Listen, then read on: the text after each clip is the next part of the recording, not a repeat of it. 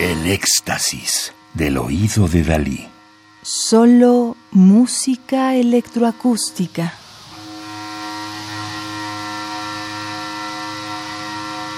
A la vanguard. En la vanguardia.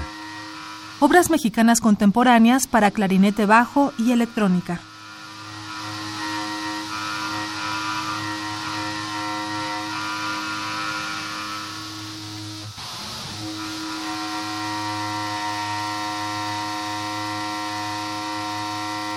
José Luis Castillo Borja, México, 1974.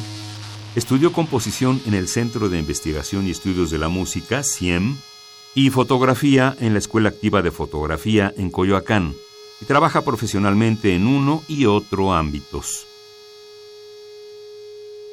En Wild is the Wind, Salvaje es el viento de 2006, para clarinete bajo y pedal de distorsión y reverberación, Entramos al mundo interior de este instrumento aerófono, cuya materia prima es el aire.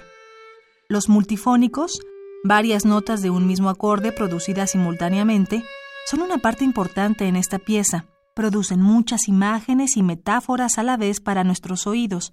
Cantos, gritos, lamentos, alientos, ruidos, vibraciones e insistencias.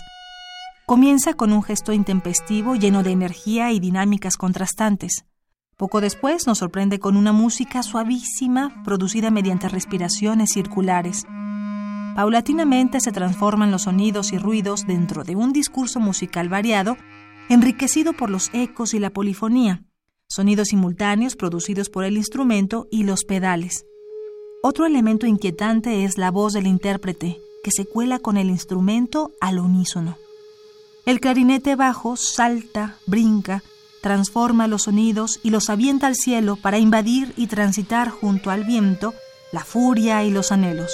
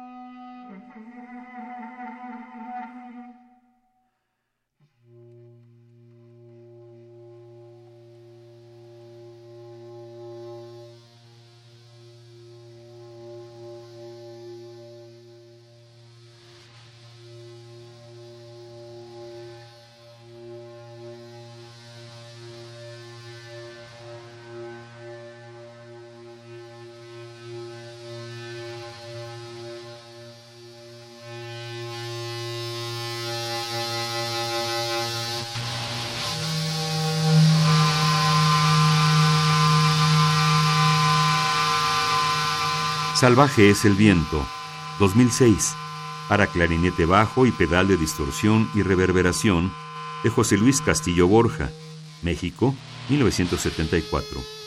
Interpreta Alejandro Moreno, clarinete bajo. Es un disco del sello Zero Records con fecha 2010. Radio UNAM, Experiencia Sonora.